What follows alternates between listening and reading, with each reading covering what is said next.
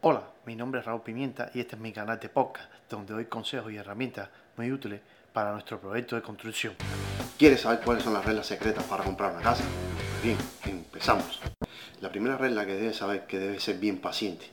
ya que muchas personas se desesperan a la compra de la propiedad y hay muchos elementos jugando a la hora la misma. Por lo tanto, te pido siempre que tengas calma y analice todos los aspectos, ya que es muy fácil comprar una propiedad, pero es muy difícil a la hora de salirla, ya que hiciste una mala decisión. Por lo tanto, siempre te pido, ten paciencia a la hora de hacer ese paso. La otra regla es ser paciente, como te iba hablando, ya que lo mejor para hacer esa compra que quieres, ya que si te mudas de otro, de otro estado a esa zona, o si estás en una zona terminada y te mudas más al norte o más al sur, no conoces el tráfico, la zona, o por razones que cambiaste de trabajo y te estás mudando para esa zona y quieres directamente comprar para ahorrarte dinero, lo que te pido es que sea paciente y primero que hagas que te rentes por un año. Al rentarte por un año vas a saber cómo es la zona, cómo es el tráfico, si el trabajo te gusta o no, si a tu familia le acomoda ese, ese,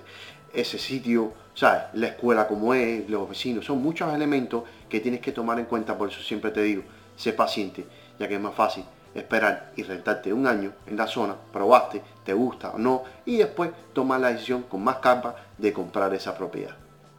La otra regla que siempre digo es no, no construyas nuevo, sino repara, ya que al reparar una propiedad te lo vas a hacer en mucho menos tiempo, te va a costar menos, menos dinero y vas a tener los mejores resultados, ya que en menos tiempo vas a poder estar viviendo en esa propiedad si por razones X cambia el mercado o te vas a mudar de la zona porque el trabajo no te gustó como tú esperabas, o un cambio o una mejor propuesta de salario para tu esposa y decide mudarse. Entonces es mejor coger una propiedad que la reparaste, le invertiste X cantidad y en poco tiempo ya recuperaste ese, ese dinero que lo tenías invertido, porque si haces una propiedad nueva, demoras mucho tiempo en los procesos de permiso y de construcción, por lo tanto siempre recomiendo comprar una propiedad vieja,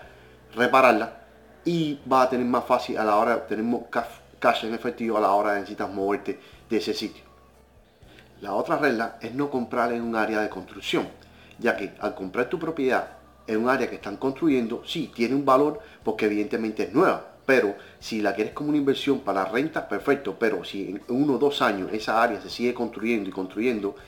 ¿qué va a pasar? Que cuando tú si quieres cogerla como una inversión para después, con dos años, venderla porque era más nueva, vas a tener al competidor, que es el constructor, porque él le va a proponer a las personas que quieren comprar nueva, evidentemente van a esa área porque quieren una casa nueva. Entonces tiene la ventaja de que le puede dar diferentes tipos de opciones de piso, de, eh, de gabinete, de colores, de cómo quiere las terminaciones, que tú ya no lo puedes hacer, porque ya, ya la casa está determinada, entonces estás compitiendo contra el constructor. O sea, lo mejor siempre es coger, como digo, esperar y no hacer ese paso, comprar en un área ya establecida.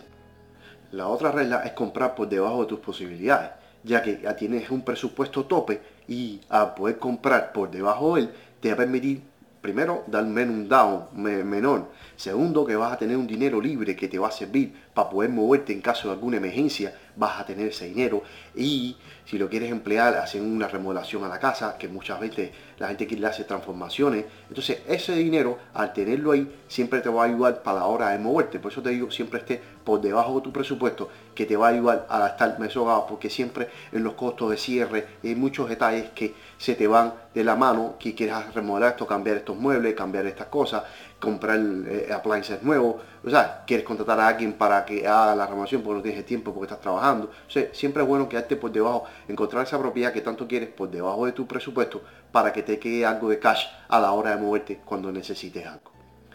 La otra regla es que debes conocerte a ti mismo, ya que debes tener las prioridades, qué es lo que quieres, qué es lo que no, qué es lo que, aunque te digan este precio, tú puedes pagar, qué no siempre también tienes que, como digo yo, pensar el tema de la familia, qué es lo que quiere tu familia, qué es lo que necesita, qué, qué valores puedes jugar, cuáles sí, cuáles no, hasta dónde llegas, qué, qué imagen puedes estar, en qué área, cómo, cómo quieres la, casa que tenga dos pisos o un, sea planta baja, que tenga área verde, que tenga piscina, ¿sabes? Que esté cerca de un mall, ¿sabes? Son muchos aspectos que tienes que tener, por lo tanto, te conocer a ti mismo qué prioridad debes tener a la hora de comprar la casa, que te va a ayudar siempre a tener de fin ese target que tú quieres. Gracias por ver el video. Por favor, suscríbete a mi canal, donde seguiré dando consejos y herramientas para ese proyecto que tanto desea. Muchas gracias. Por favor, suscríbete a este canal para que estés al tanto de los podcasts que subimos y por favor, seguidme en mis redes sociales. Muchas gracias.